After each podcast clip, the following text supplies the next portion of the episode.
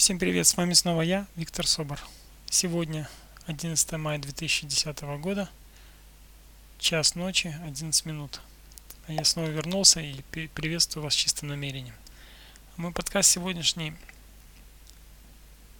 такой достаточно интересный, интересная информация для того, чтобы задуматься. Вот, на мой взгляд, вам уже решать. Дело в том, что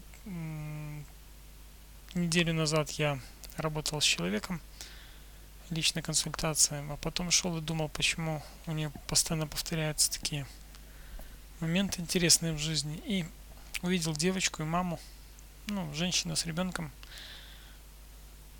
шли, и я обратил внимание, как девочка старается быть похожей на свою маму, это бросалось в глаза. И я вспомнил, что с детства каждый из нас, у кого были родители, конечно же, а, старались мальчики быть похожими на пап, девочки на мам.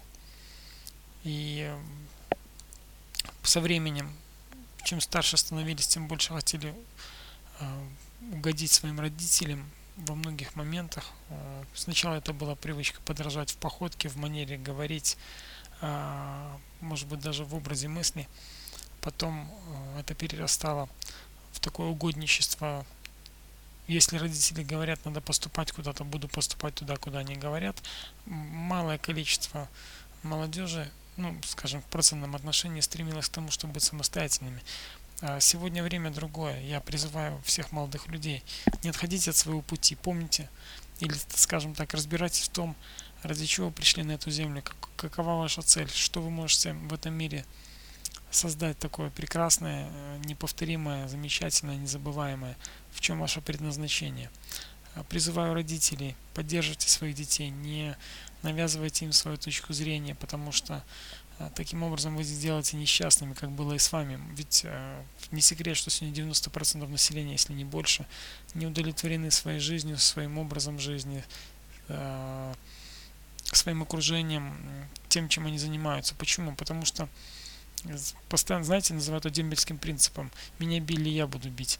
А, меня, мне говорили, куда нужно поступать, я буду своим детям говорить.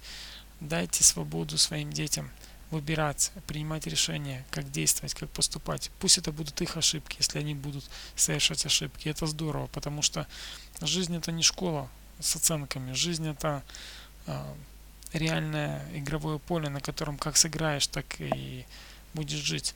И иллюзии, создаваемые в общеобразовательных школах, потом в институтах и в университетах, она же отличается от реальной жизни, и каждый из вас об этом знает.